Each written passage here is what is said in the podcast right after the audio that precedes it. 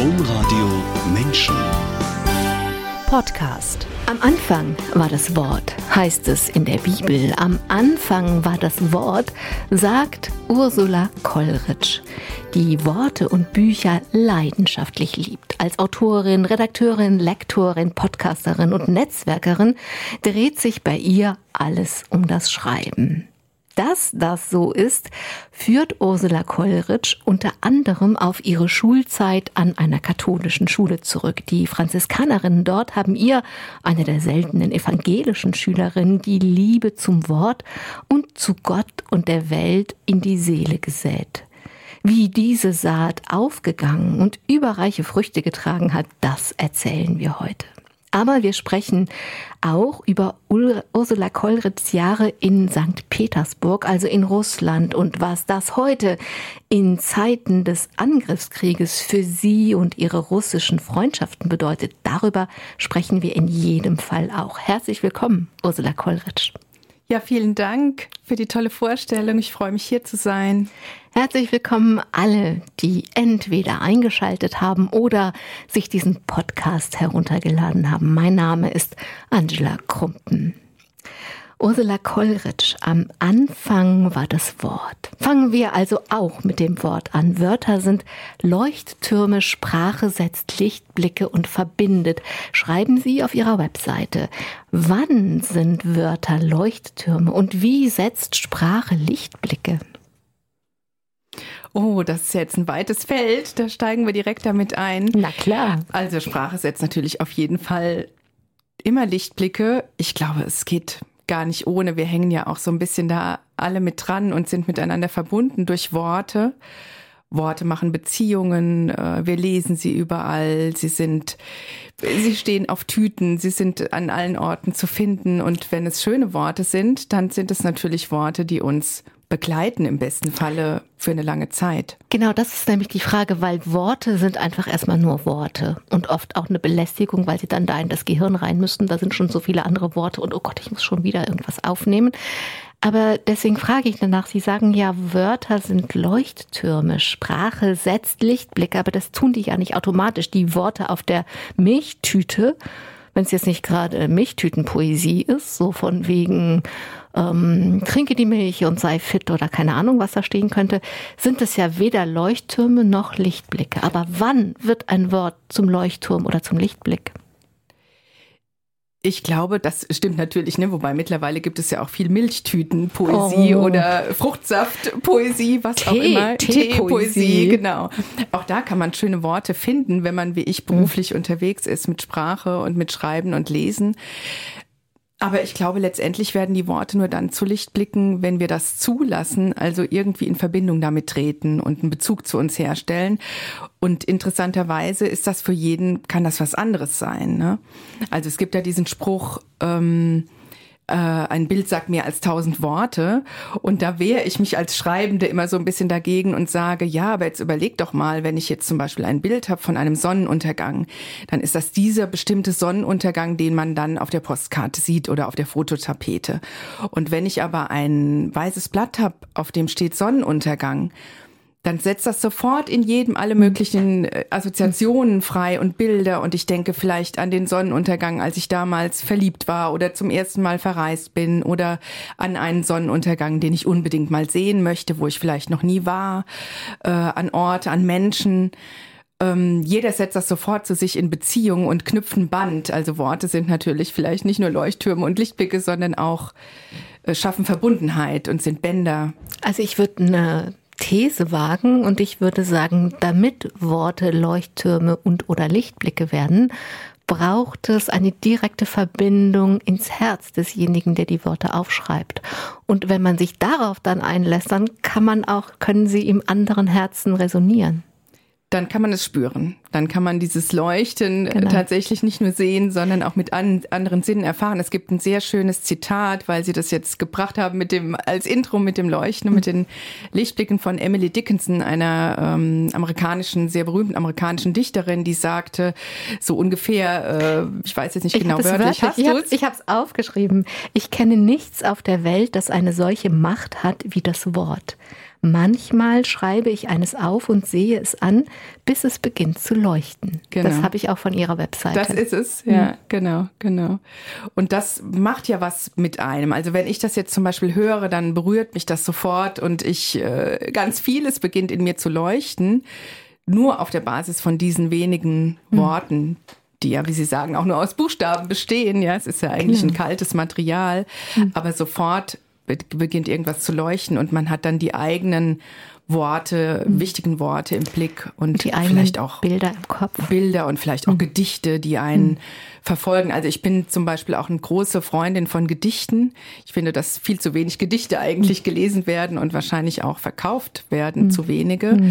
Denn wenn es mir schlecht geht, dann greife ich nicht nach äh, den Buddenbrocks irgendwie oder nach so einem 1000-Seiten-Roman, nichts gegen die Buddenbrocks, ja, nach so einem 1000-Seiten-Roman oder noch nach einer Trilogie mhm. am Ende, mhm. sondern ich brauche diese verdichtete Form von Leben. Und das schaffen natürlich so Zitate oder auch mhm. Gedichte. Ne? Man schlägt so auf oder manchmal mache ich mir da auch ein Spiel draus und denke so, ich blätter so durch und mache plötzlich Halt. Mhm. Und was macht das mit mir, dieses eine, was ich jetzt zufällig aufgeblättert habe? Das, dann benötigen die Worte Poesie. Nicht jedes Wort bringt Poesie mit. Aber vielleicht ist das auch Nein, das. Nein, aber es hat da, viele Poesie, Worte haben da, Chance auf Poesie. Da, ja. wo mhm. Worte Poesie haben, mhm. da kann es leuchten. Vielleicht macht es so rum ja, einen Schuh. Genau, genau. Ursula Kollritsch, das meiste im Leben hat ja mehr als einen Grund. Aber ein Grund für ihre große Liebe zum Wort ist ihre katholische Schule. Die wurde von Franziskanerinnen, also katholischen Nonnen geleitet und die haben viel Wert auf Worte gelegt. Wie sind Sie denn von dieser Schule und diesem Umgang mit dem Wort geprägt worden? Ja, das ist tatsächlich so, dass das eine sehr wichtige Station in meinem Leben ist, dieses katholische Mädchengymnasium. Es ist bis heute auch ein Mädchengymnasium in der Pfalz in Kaiserslautern und das ist geleitet von Franziskanerinnen. Das war damals auch schon so und meine Mutter war auch schon Schülerin dieser Schule gewesen und meine älteste Schwester auch. Und deswegen hat sich die Frage eigentlich gar nicht gestellt. Es war sofort klar, dass ich auch dahin gehen würde, als ich dann die Gymnasialempfehlung in der Tasche hatte. Und es hat, ich habe das auch nie bereut. Also ich denke da sehr, sehr gerne an diese Zeit zurück. Und ähm, ja, ich glaube, was so ein bisschen besonders war an dieser Schulform ist, ähm, äh, natürlich auch dieses von Frauen geleitete, geleitete ist, finde ich, auch was Besonderes. Also ich, ich kann es jetzt nicht beurteilen, wie es ist auf einer Knabenschule äh, mit Mönchen zum Beispiel, ja, in einem anderen Umfeld. Aber das, ähm, es wurde da sehr viel kommuniziert. Unsere Themen wurden ernst genommen äh, von jungen Mädchen. Ne? Ähm, und im Nachhinein habe ich wirklich auch so drüber nachgedacht, was ist der Unterschied zu einer staatlichen Schule, die ich jetzt als Schülerin selber ähm, äh, in dieser weiterführenden Schulform gar nicht erlebt habe, aber natürlich bei anderen, bei Freunden ähm, und auch jetzt bei meinen eigenen Kindern zum Beispiel auch sehe. Und ich glaube, der Unterschied ist wirklich, dass das damals zumindest nicht so total leistungsorientiert war und es einfach noch viel Leben drumherum gab und viel über den Tellerrand schauen. Und es war klar, es gibt eine Welt, über dieser Schulwelt hinaus. Ne? Also zum Beispiel äh, standen da jeden Nachmittag ähm, äh, Menschen vor der Schulpforte, die da eine Abendspeisung bekommen haben und ein Mittagessen. Und das war für alle Schülerinnen klar. Wir gingen raus ne, und haben die gegrüßt und gingen da drum herum. Und das gehörte irgendwie mit zum Schulbild. Oder wir sind ähm, äh, damals war das die Zeit des Golfkrieges, dann sind wir demonstrieren gegangen, wie heute die Schüler ähm, mhm. rausgehen auf die Straße wegen Fridays for Future oder der, dem äh, Ukraine-Krieg und so weiter.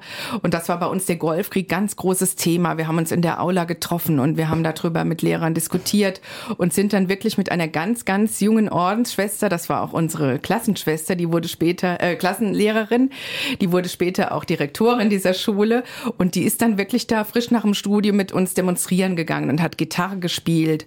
Und äh, sie hatte einen Raum in der Schule, das war wie so ein kleines Büro, also wirklich ein winziges Zimmer. Und wir konnten alle immer dahin. Und sie sagte, meine Tür steht offen, die war auch nicht verschlossen. Und da gab es zum Beispiel immer Tee. Und ich liebe bis heute Tee. Manchmal denke ich, ob das von dieser Schwester Wildruth ist, die kam. Ähm, aber das ist für mich oft so ein Ruhepunkt, so wenn ich mal so ein bisschen runterkommen muss, dann koche ich mir erstmal einen Tee. Oder wenn jemand vor der Tür steht und Hilfe braucht, dann sage ich, ist jetzt nicht aufgeräumt, aber ich habe einen Tee. Und vielleicht kommt das ja von dieser Schwester hm. Wildruth. Das kann ganz gut sein. Also ja. es gab auf jeden Fall mehr als nur, ihr müsst hier Leistungen und gute Noten bringen, also mehr als nur Bildung für den Kopf. Wissen, das ist auch wichtig, aber es gab mehr, also zum Beispiel durch die, ähm, durch die Tafel oder auch durch die Demonstrationen. Und es gab hier auch ein anderes Rollenbild von Frauen, oder? Nonnen leben ja ein sehr autonom gewähltes Leben. Ein sehr selbstbestimmtes Leben, mhm. auf jeden Fall. Äh, die haben auch manchmal erzählt, wie sie Weihnachten zusammen gefeiert haben. Und mhm. es war ein durchaus schönes, äh, also stellt man sich jetzt so vor, vielleicht ne, im, im Kloster, dass das äh, ein bisschen tristes Leben ist. Aber wenn die das so geschildert haben, was sie an Weihnachten machen und wie sie sich zusammensetzen und was sie sich erzählen. Und dann gab es natürlich irgendwie auch mal Wein oder so. Ne? Die Franziskanerin ist jetzt auch nicht so ein total äh, strenger Orden worden. Und ähm, das war wirklich sehr, sehr schön, wie die zusammen lebten und sich unterstützen, auch mhm. natürlich jung und alt. Ne? Zu dem Zeitpunkt mhm. gab es wirklich auch junge Schwestern, zu denen wir natürlich besonders Bezug hatten. Mhm. Die kamen frisch von der Uni. Und ich habe mir auch immer vorgestellt, wie mutig das sein muss. Ähm, denn die waren auch schon im Mathe- und Physikstudium mit äh, äh, Ordensschwestern ja. genau, unterwegs gewesen. Und das fand ich unheimlich mutig auch zu der Zeit und habe gedacht, weiß ich gar nicht, ob ich mich das trauen würde, wo alles so ein bisschen mhm. konform ist und ne, nur in der mhm. Jeans mit der Marke, gerade in diesem pubertierenden Alter ist das ja so. Und dann dachte ich, die sind wirklich tough, diese Frauen. Ja. ja. Und natürlich tatsächlich sehr Frauen äh, geleitet und mhm. Äh, natürlich die Schülerinnen dann auch viele Frauen. Es gab natürlich auch männliche Lehrer, äh, äh, weltliche Lehrkräfte. Insofern war es jetzt nicht so ganz äh, männerfrei. Das ist ja auch mhm. richtig so und gut so. Aber tatsächlich war vielleicht auch dieses weibliche Kommunizieren Kommunizieren da auch wichtig. Ne? Frauen reden ja gerne und viel und tauschen sich aus und treten in Verbindung, mhm. vielleicht anders als Männer.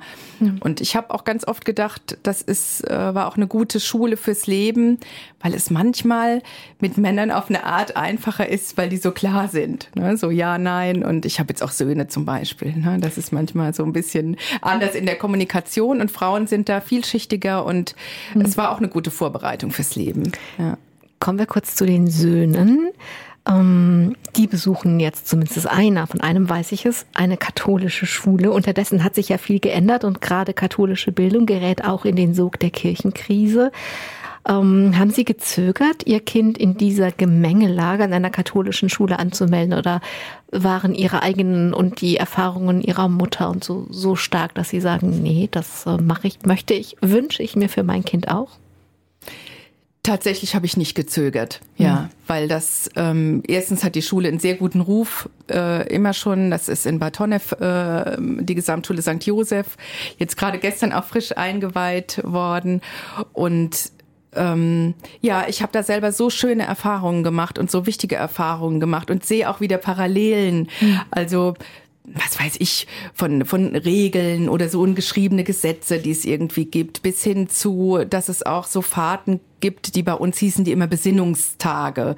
Ähm, also das ist sowas wie vielleicht Exerzitien oder äh, wenn man das jetzt weltlich bucht, wären mhm. das vielleicht so Achtsamkeitsworkshops und sowas gab's da äh, bei uns in der Schule und dann sind wir in das Mutterhaus gefahren der Franziskanerin und hatten da dann so ein paar Tage Jugendherberge und mit Besinnung, ja mhm. und dann also so ganz ähm, weltliche Dinge halt, ne, was hast du im Leben schon erlebt und wir mhm. haben dann Lebenslauf gebastelt und Musik gemacht und Theater gespielt und sowas gibt es natürlich da jetzt auch auf dieser katholischen Schule. Das ist eine gemischte Gesamtschule Schule, also jetzt kein äh, mhm. jungen Gymnasium, das ist auch, na, auch nochmal ein Unterschied. Und deswegen habe ich tatsächlich nicht gezögert, ja.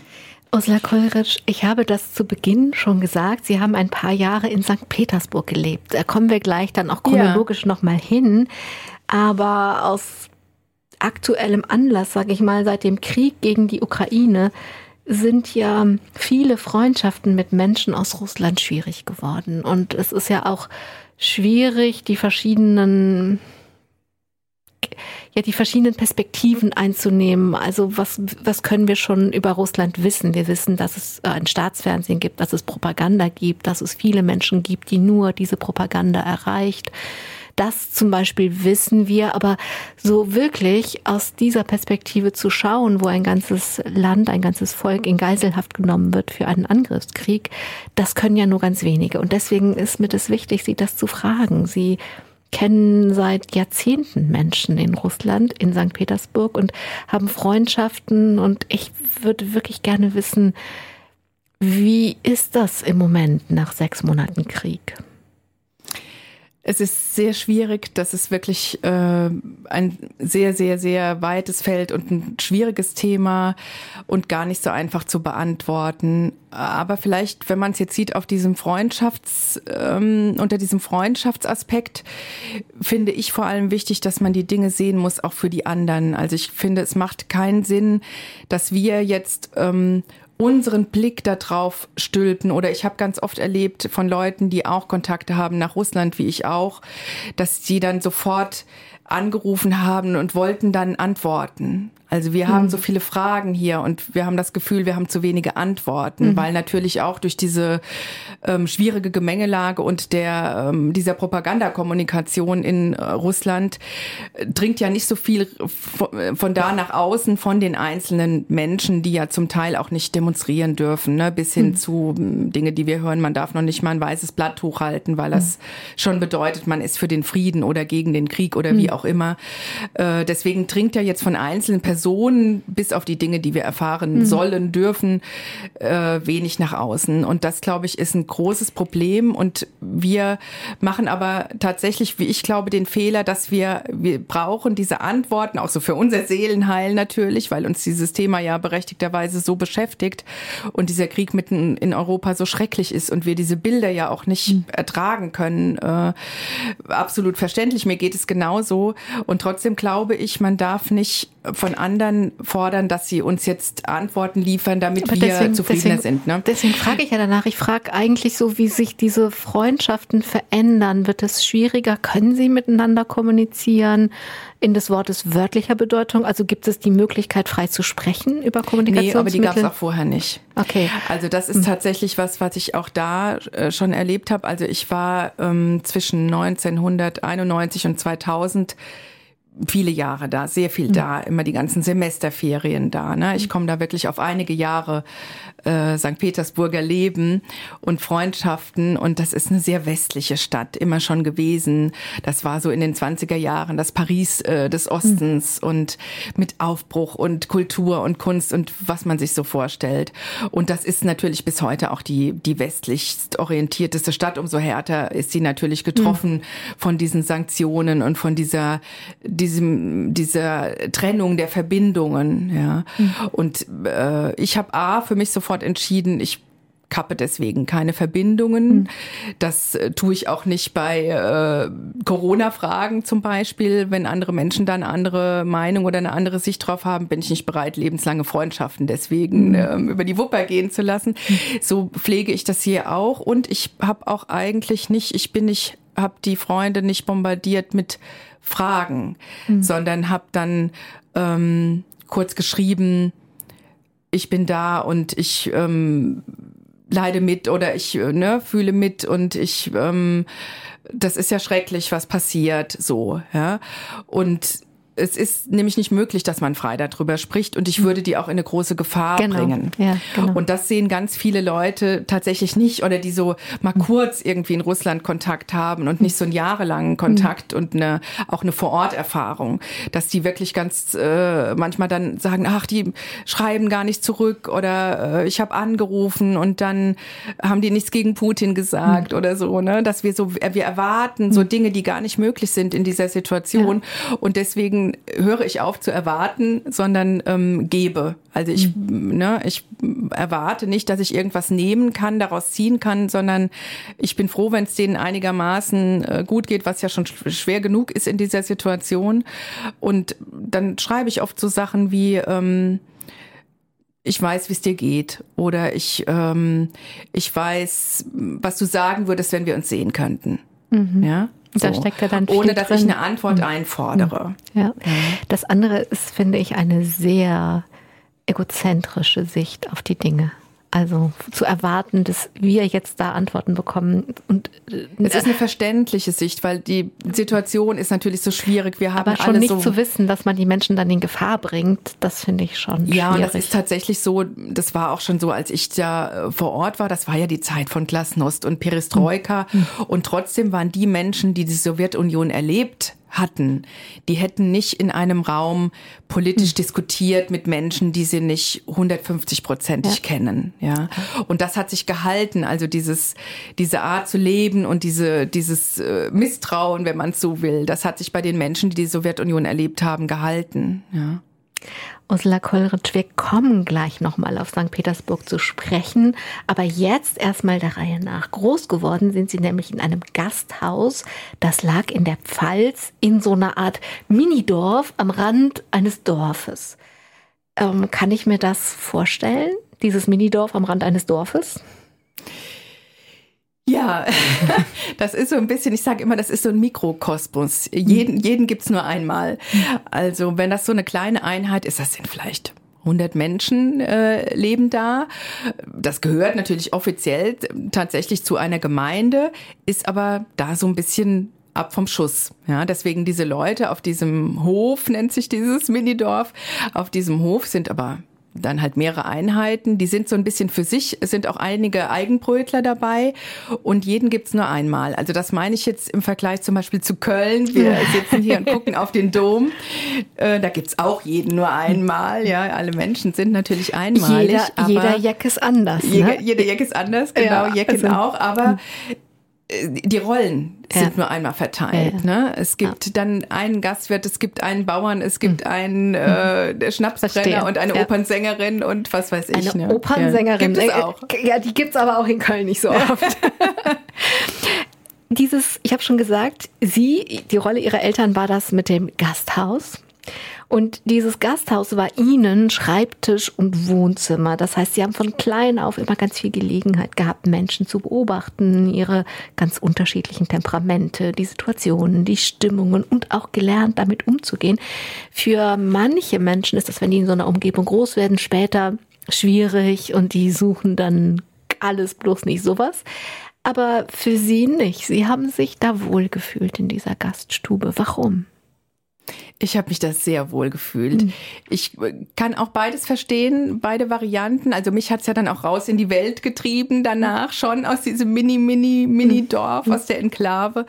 Aber äh, da aufzuwachsen und an diesem Stammtisch, sage ich jetzt mal, groß zu werden und dass sich da alles abspielt. Also das ganze Leben, das meine ich mit Mikrokosmos, das ganze Leben spielte sich für mich quasi ab in diesem Gastraum oder noch, um das noch kleiner zu denken, an diesem Stammtisch. Da kamen Gäste, die meine Eltern und Großeltern schon ewig kannten. Ja, hm. das waren wirklich Freunde der Familie, ähm, die wir früher war das ja so auch dann Onkels und Tanten nannten, meine Schwester und ich sehr häufig. Oder ähm, alle kannten sich, alle wussten voneinander. Da gab es halt Themen wie Liebe und Traurigkeit und Hoffnung und neue Jobs und Freude und es wurde Theater gespielt und das war wirklich ein, eine, eine Mini-Welt in der großen Welt. Aber alles, was es auf der Welt gibt, gab es da auch, behaupte ich jetzt mal so im Nachgang. Mhm. Und ich habe da gesessen und habe gemalt und meine Hausaufgaben gemacht an diesem Stammtisch. Und drumherum war das Leben und ich habe beobachtet und zugehört. Und ähm, ja, da noch nicht geschrieben, da war ich tatsächlich noch zu jung. Aber ich glaube, das ist eine sehr, sehr wichtige Schule gewesen für mich heute als Autorin. Denn Zuhören und Beobachten ist eine ganz, ganz große Kunst mhm. und eine wichtige Eigenschaft dafür. Und dieses Geschichten einfangen, mhm. ja, das zu sehen, dass diese kleinen Geschichten das Große sind. Denn es gibt eigentlich nur das, ja. Letzten Endes, wir haben nur das, ja. ja.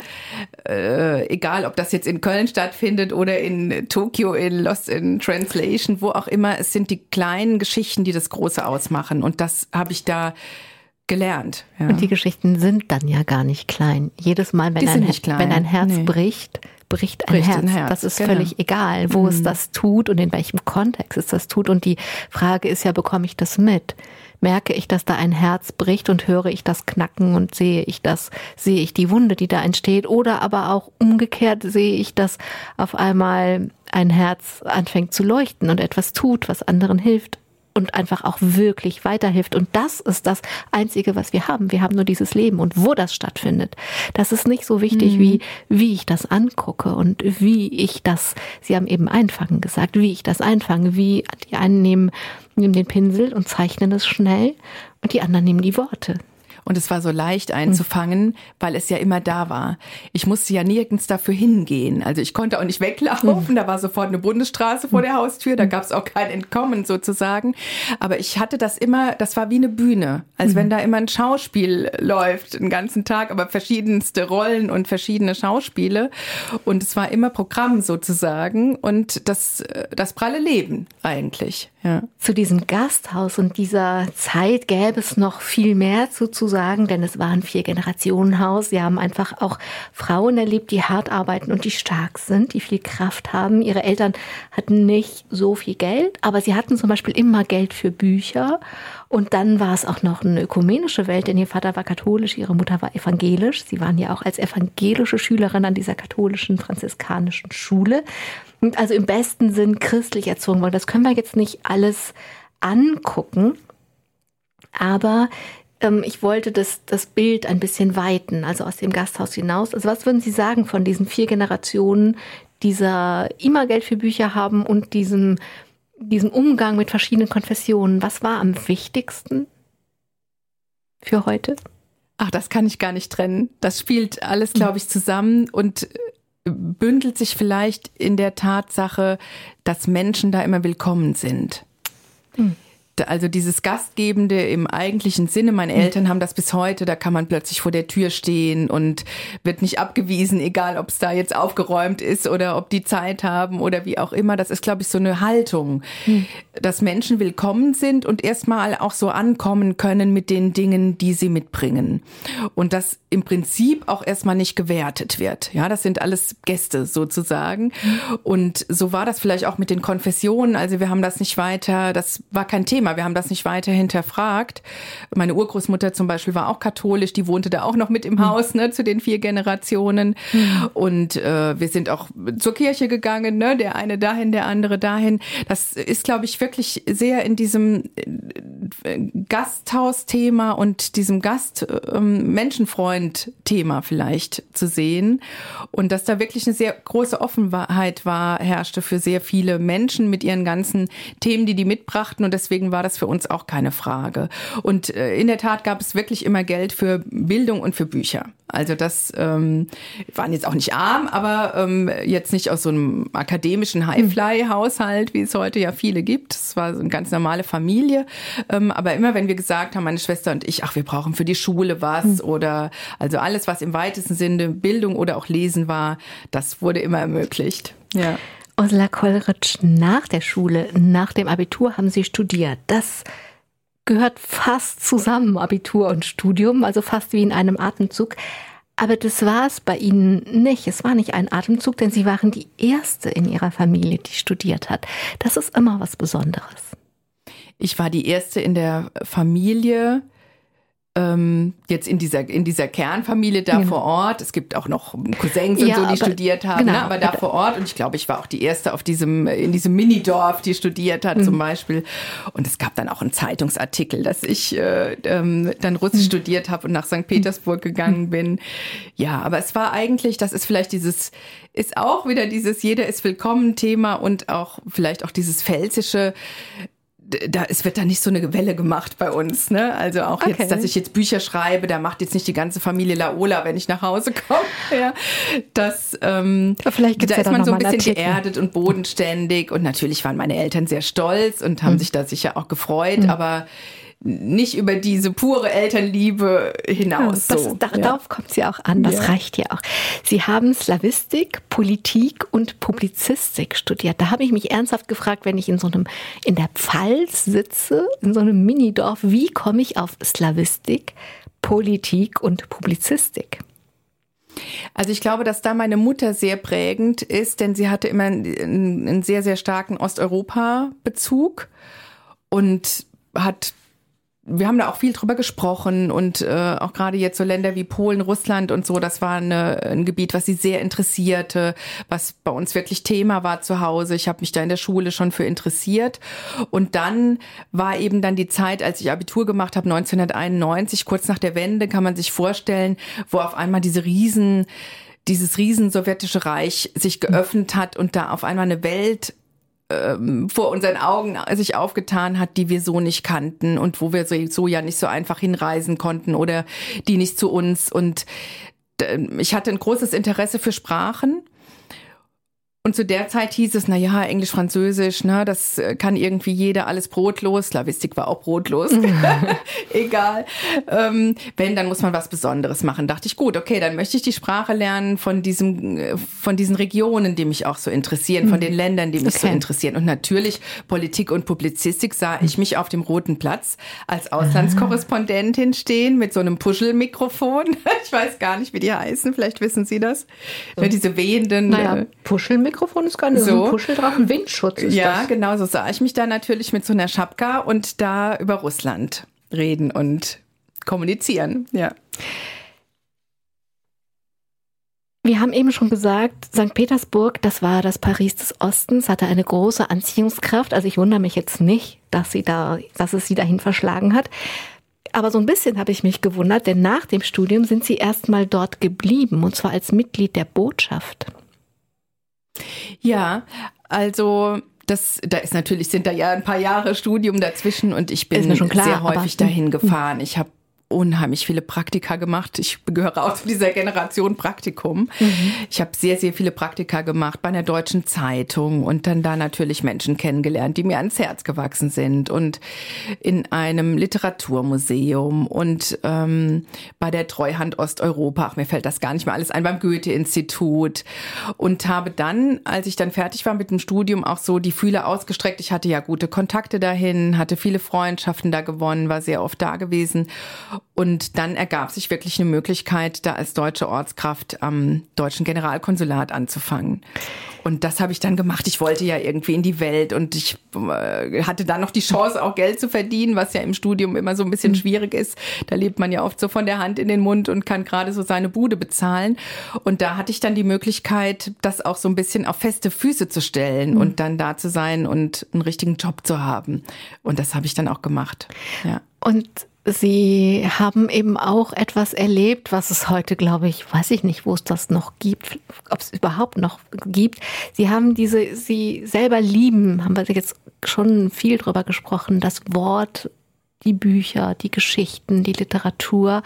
Aber da waren sie in einer Bubble, würde man heute sagen, in einem Milieu, wo die anderen das auch getan haben. Die haben in der U-Bahn gelesen, die haben Schlange gestanden, um in eine Buchhandlung reinzukommen, um Bücher zu kaufen. Also wie, wie wichtig war es, in einem Umfeld zu sein, was genauso literaturaffin war wie Sie? Unheimlich wichtig. Da ist natürlich all meine Interessen vom Lesen und Schreiben und Theater und dieses Geschichten erzählen ne, aus dem Gasthaus, dieses Geschichten einfangen, ist da auf extrem fruchtbaren Boden gefallen. Äh, in dem Fall ein sumpfiger Boden, auf dem diese Stadt gebaut ist. Und das ist auch so was Besonderes. Das ist eben, St. Petersburg ist so eine, ist so ein bisschen wie eine Fata Morgana. Das ist wirklich eine Stadt, die, die auf Sumpf gebaut ist. Eine verrückte ja. Idee. Wer hat denn so eine absurde Idee? Peter mhm. der Große dachte, er macht das mal. Ja, es sind natürlich auch unfassbar viele viele Menschen dabei gestorben, um diese Stadt damals zu bauen. Also ein Experiment auf dem Schachbrett entworfen, auf dem Reißbrett sagt man genau entworfen und das ist auch so. Also das ist wie eine große Theaterbühne. Es ist unheimlich viel Kultur, ganz viele Menschen, die sich damit beschäftigen, die in diesem Kulturbereich arbeiten. Es ist ein sehr hoher Bildungsstand natürlich. Menschen sitzen tatsächlich in der Metro und lesen Pushkin. Das habe ich jetzt so in Mainz, wo ich studiert habe, nicht erlebt, obwohl da Gutenberg äh, den da Buchdruck erfunden keiner hatte. Goethe gelesen in der U-Bahn. Selbst Goethe, glaube ich, findet man da nicht so oft im Bus. Und es war dann oft auch so ganz still, weil alle Leute gelesen haben. Mhm. Und ich habe das das dann wieder von außen, ich konnte ja gut beobachten aus dem Gasthaus, habe mir das dann da alles angeguckt und ich habe auch, das ist auch eine Stadt, die sehr vom Wetter abhängt. Das liegt ja direkt an der Ostsee und da ist dann oft auch, ja, im Winter ist es richtig kalt und zugeeist. Also es wird da wirklich, ich habe da schon minus 30 Grad erlebt. Da gefrieren einen die Gesichtszüge ein. Mhm. Und natürlich ist diese Bühne ja auch für ganz viele, für ganz viel Weltliteratur ein, äh, ein Setting gewesen. Und deswegen, man geht da dann über den Heumarkt und denkt natürlich, da kommt jetzt gleich Raskolnikow äh, von Schuld und Sühne um die Ecke. Und da hat die alte Dame gewohnt. Es gibt natürlich auch literarischen Führungen. Und also ich habe diese Figuren auch wirklich so ein bisschen, die sind da für mich lebendig geworden. Ich habe das, was ich im Studium theoretisch mir mhm. erlesen hatte und mhm. erlebt hatte, in den Büchern, habe ich da wirklich auch gesehen. Klingt jetzt so ein bisschen spooky, aber es, man konnte sich das so vorstellen, dass da äh, Gogols äh, Akaki Akakiewicz hieß der, glaube ich, der den Mantel suchte, dass der da durch die Straßen irrt und es geht so ein strammer Wind und ja, so war das. Sie erzählen so, dass ich gerne noch ganz lange in Petersburg verbleiben würde mit Ihnen. Aber Ihr Leben ist ja weitergegangen, Ursula Kollrich. Sie sind erst Projektleiterin und Redakteurin in einer PR-Agentur in Bonn, dann nach ihren Jahren in Petersburg geworden. Und dann mache ich noch mal einen großen Sprung. 2009 sind, seit 2009 sind sie selbstständige PR-Texterin und Inhaberin des Textbüros Sommerfrisch. Dieser Sprung in die Selbstständigkeit ist ja immer ein Abenteuer. Warum wollten Sie dieses Abenteuer eingehen? Das war gar nicht so ein großer Sprung. Erstens bin ich gesprungen in dem Moment, als ich schwanger war und ja. äh, mittlerweile hatte ich nämlich dann da in Deutschland meinen Mann kennengelernt und äh, wir haben unseren ersten Sohn bekommen und da war irgendwie klar, dass ich in dieser PR-Agenturwelt, die wirklich äh, manchmal 24 Stunden äh, Schichten mhm. hatte, nicht 9 to 5, funktioniert, dass ich da eigentlich nicht Kinder kriegen möchte. Mhm. Und aber die Arbeit ja so gerne mochte und da lag dann der Schluss, mhm. na okay, wenn ich das weiter gerne machen möchte und ja auch gut kann und deswegen, also ich finde das PR-Texten, das hat auch wirklich was, hat auch eine große Verbindung zu dem literarischen Texten, weil man immer so auf den Punkt kommen muss. Okay. Man ja, muss immer bestimmte ich. Botschaften setzen und mhm. genau gucken, was ist jetzt dieses eine Bild für dieses mhm. eine, für diese eine Sache. Also das hat mich wirklich auch sehr geschult. Mhm. Ich konnte das gut, kann das gut, äh, denke ich, äh, sonst hätte ich mich nicht selbstständig gemacht. Und der Schritt in die Selbstständigkeit war deswegen nicht so groß, weil ich ja wiederum aus diesem Gasthaus kam, also meine Eltern auch schon mhm. selbstständig waren. Und ich immer dachte, na ja, ähm, ne, auch sowas zu studieren war ja eigentlich auch ein, ein mutiger Schritt, Slavistik, Politik und Publizistik, wenn es jetzt nicht direkt zur ARD auf den roten Platz führt, was mache ich denn damit? Äh, hoffentlich lande ich damit nicht im Taxi oder an der Pommesbude, haben wir immer so im Studium gesagt, mhm. ne, treffen sich zwei Slavistik-Studenten an der Pommesbude, einer innen, einer außen. Mhm. Ähm, also so Vorstellungen hatten wir da immer und deswegen dachte ich immer, na ja, für mich allein, ich werde schon mhm. irgendwie durchkommen und hatte da wirklich, musste gar nicht so einen großen Mut aufbringen. Dann sind Sie noch einen Schritt weiter gegangen, einen, von dem ganz viele Menschen träumen, aber es dann beim Träumen belassen. Das ist etwas, was wirklich nur wenige wagen, denn Sie sind Autorin geworden. Sie schreiben heute, das Spoiler ich, sag ich mal Neudeutsch, das äh, nehme ich schon mal vorweg, sehr erfolgreich Romane. Und das war etwas, was Sie eigentlich immer schon wollten, und was war der Moment, in dem Sie gesagt haben, jetzt, jetzt wechsle ich die Seite. Jetzt höre ich auf, nur zu lesen und PR-Texte zu schreiben. Jetzt schreibe ich selber Literatur. Jetzt erfinde ich die Figuren, die mir in St. Petersburg um die Ecke entgegenkamen in meinem Geiste. Was war das für ein Moment? Das ist witzig, dass Sie das jetzt fragen nach dieser ähm, Frage, ob ich keine Angst hatte, mich selbstständig mhm. zu machen. Ich hatte nämlich Angst, Bücher zu schreiben. Ja. Das ist jetzt tatsächlich der Moment, den ich mich nie getraut habe und dachte, ich bin ja das Mädchen aus dem Minidorf, das mhm. noch nicht mal zu einem großen Dorf gehört, äh, wie der Junge aus Tenderbar. Ne? Es gibt so einen äh, berühmten Roman, da ist auch ein Junge aufgewachsen in einem Gasthaus und äh, ja Mädchen, die in die am Stammtisch äh, sitzen und und Bildchen malen oder zuhören Autoren wurden in meinen Augen nicht Schriftstellerin. Also das war natürlich ein großer Traum, ein großer Wunsch, aber ich hatte das nicht auf dem Schirm. Ich habe mich das wirklich nicht getraut. Und dann ist es entstanden eigentlich aus einer Krise, denn ich habe ähm, mich zuerst selbstständig gemacht in Bonn und dann sind wir in so einen Vorort gezogen mit der Familie. Inzwischen ähm, überlege ich jetzt mal gerade, doch, hatte ich schon zwei, hatte ich meine Jungs schon beide. Und dann, ähm, ja, sind wir da rausgezogen und ich hatte plötzlich keine Aufträge mehr. Und dann habe ich mich ausgeheult bei meiner Kollegin, die heute meine Mitautorin ist. Wir schreiben nämlich auch im Duo Romane. Dann äh, habe ich geheult und habe gesagt, ach siehste, jetzt bin ich da rausgezogen, niemand bucht mich und ich habe es ja gleich gesagt und ich kann das alles nicht und so, ne, mhm. die ganze ganze mhm. Lamento sozusagen. Und dann war die ziemlich streng zu mir und hat gesagt, weißt du, du erzählst immer davon, du möchtest Bücher schreiben, jetzt hast du mal Zeit, dann mach's doch. Mhm. Und dann habe ich mich so geschüttelt innerlich. Es gibt ja manchmal so Momente, wo man so denkt, hm, ne, was sagt die mir denn jetzt hier? Aber eigentlich hat sie recht.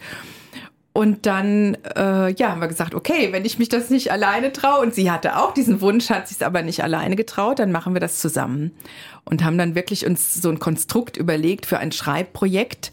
Das hatte auch so einen ganz sperrigen Arbeitstitel, der hieß dann irgendwie äh, zwei Frauen, viele E-Mails, ein Jahr oder so mhm. ähnlich, ja. Stand dann da oben drüber und dann haben wir auch nicht geschrieben Roman, sondern ganz dick Schreibprojekt oder mhm. Schreibexperiment. Mhm. Ja.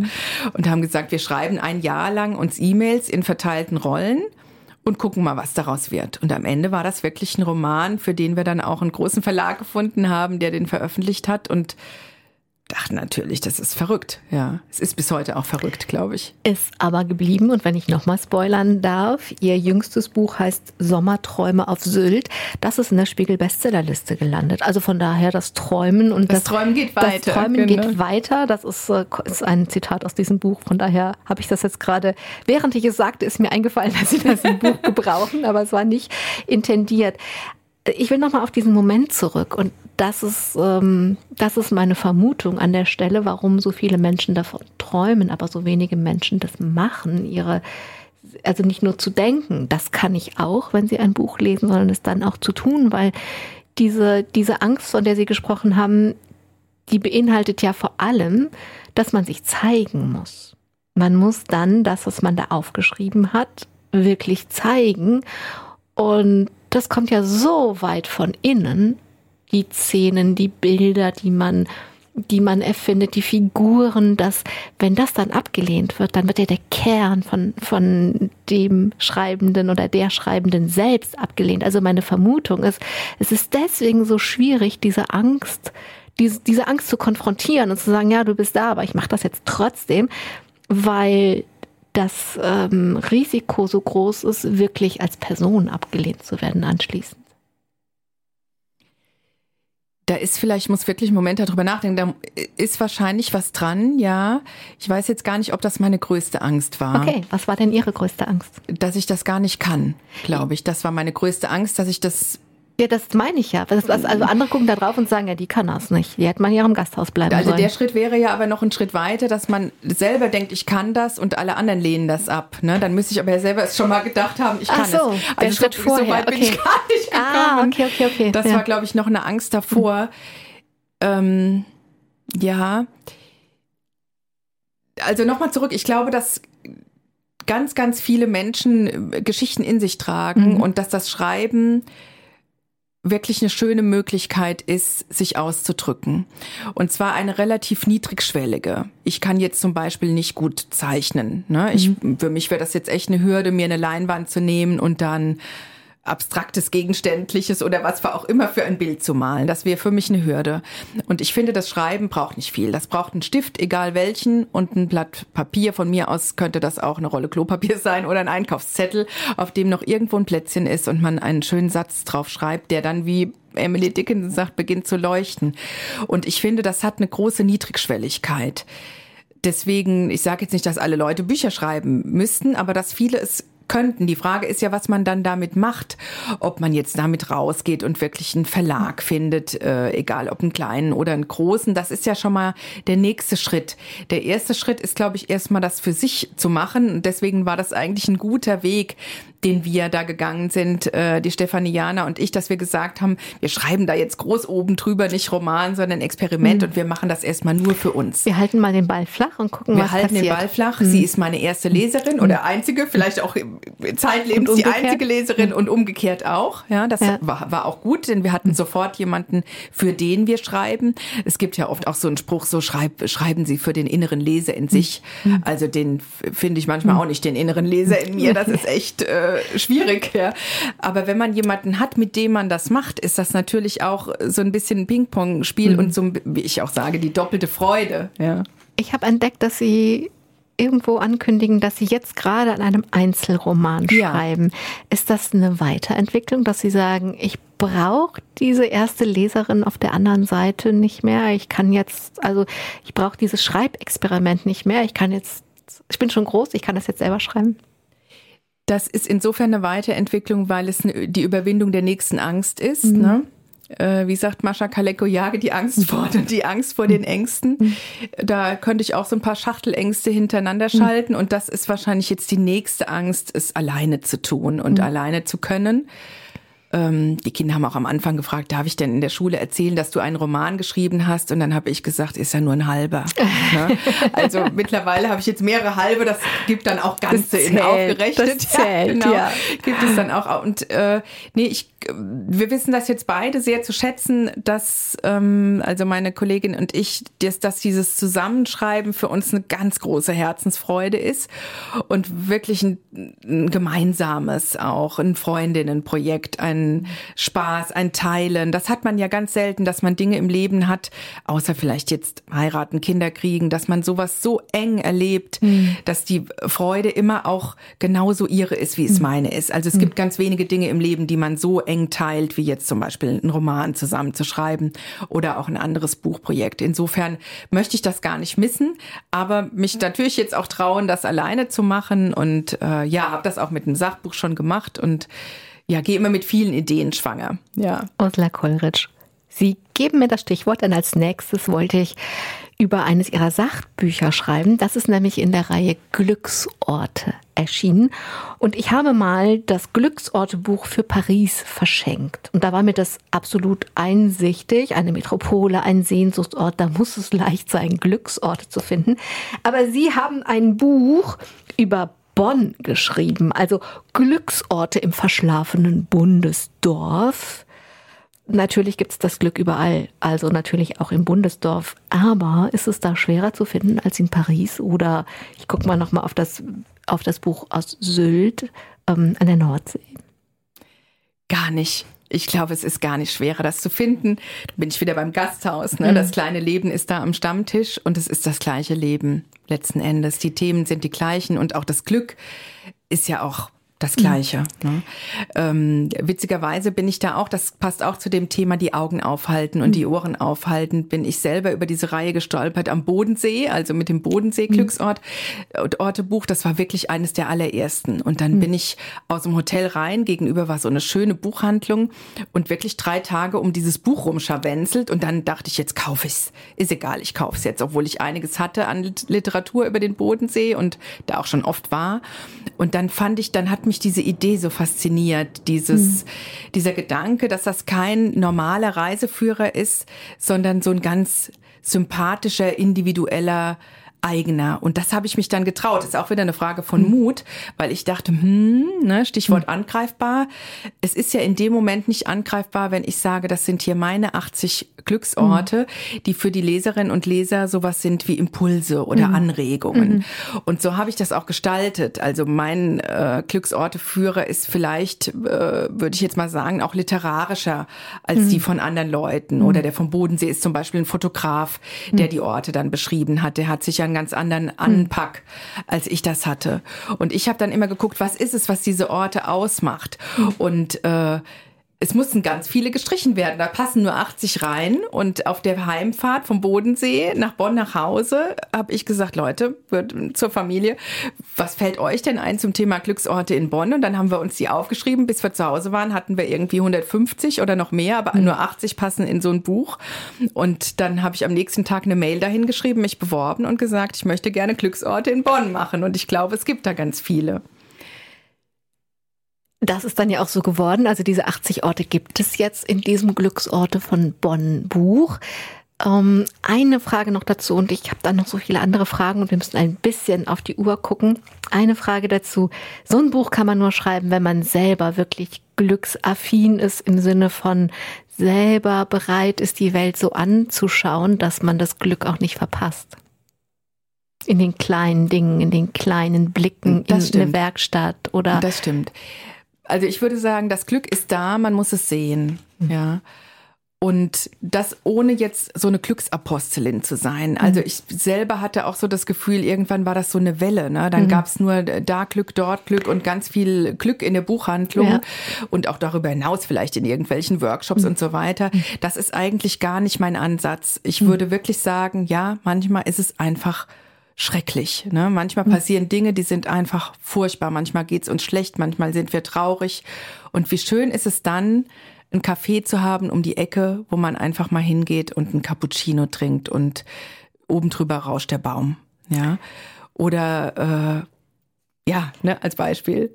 Oder die Moderatorin muss jetzt noch ein paar Fragen unterbringen. Ursula Kollrich, ihr Schreiben nimmt viel Raum ein. Da hätte ich jetzt einen ganzen Absatz, ein ganzes Kapitel zu all den Dingen, die sie noch machen, weil sie vernetzen vor allen Dingen Frauen, die in irgendeiner Weise selbstständig und schreibend unterwegs sind.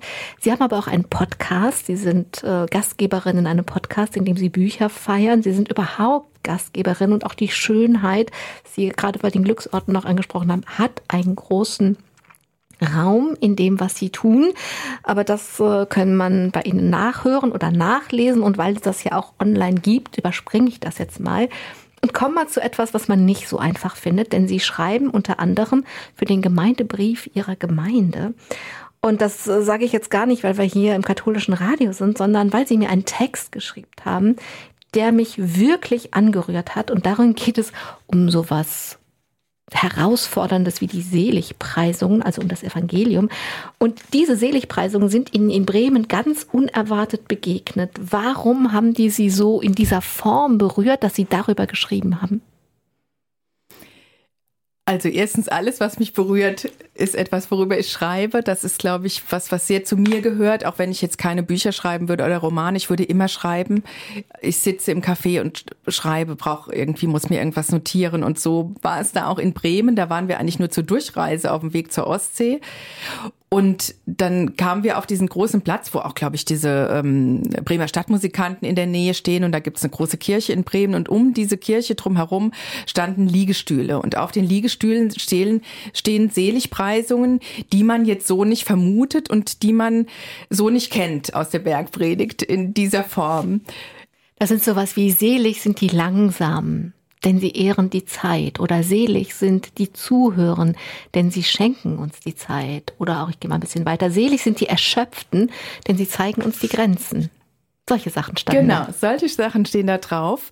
Und wir waren wirklich äh, alle vier, mein Mann, die Jungs und ich, total, es war wirklich wie so ein Stopper auf dem Weg, diese Liegestühle, so bunte Liegestühle, wie man die kennt, so Klappdinger und da mit diesen Texten drauf. Alles, was mit Text ist, äh, spricht mich natürlich per se schon mal an, das zieht mich an, da muss ich hin und muss das lesen. Jetzt hatten wir aber das Problem, dass manchmal auch Leute drauf saßen und wir aber wissen wollte, wer da noch selig gesprochen wird und dann so, ah, könnten wir mal kurz, ne, da mussten die erstmal ihren Popo anheben, dürfen wir mal gerade gucken, dann haben die sich wieder hingesetzt und ich fand diese Idee so großartig, mitten in diesem Stadttrubel, in, ja, das ist ja auch keine kleine Stadt Bremen, diese äh, Sitzmöglichkeiten zu schaffen und diese Nachdenkmöglichkeiten und quasi so aus voller Fahrt gestoppt zu werden mit dieser Selig-Idee, die ja auch wieder eine Gasthausidee ist, wenn man es so will, dass eben jeder da ankommen kann mit seiner Langsamkeit, mit seiner Stille, mit seinem was auch immer. Ne? Und das fand ich auch deswegen so zauberhaft. Also sie haben mir wirklich viel Material gegeben und ich hätte ganz andere Geschichten auch nehmen können, aber ich habe die genommen wirklich nochmal nicht, weil das hier das Domradio ist, sondern weil das wirklich auch äh, in meinem, in meinem Kopf ein, ein zauberhaftes Bild entstanden ist und es einfach wieder, ich komme zum Anfang der Sendung zurück, am Anfang war das Wort, das nochmal zeigt, welche Macht das Wort hat, wenn ich es einfach ganz unkonventionell in die Hand nehme und Liegestühle daraus baue und da drauf schreibe und dann die Menschen damit in Kontakt bringen. Also ich danke. Das macht ja was mit den Leuten. Genau. Also es war wirklich auch sehr eindrücklich mit den Kindern. Wir haben dann geguckt, was passt denn zu wem, was passt zu Mama, was zu Papa. Äh, ein Sohn ist so ein ruhiger zum Beispiel und dann steht da, selig sind die Stillen, denn hm. Äh, ich weiß es jetzt nicht mehr hm. auswendig.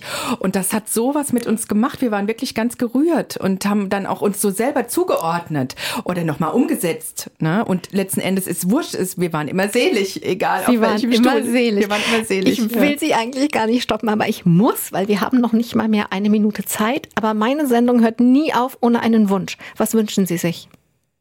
Oh Gott. Noch. Dann bleibe ich bei den Seligpreisungen, dass ganz, ganz viele sich selig fühlen in nächster Zeit.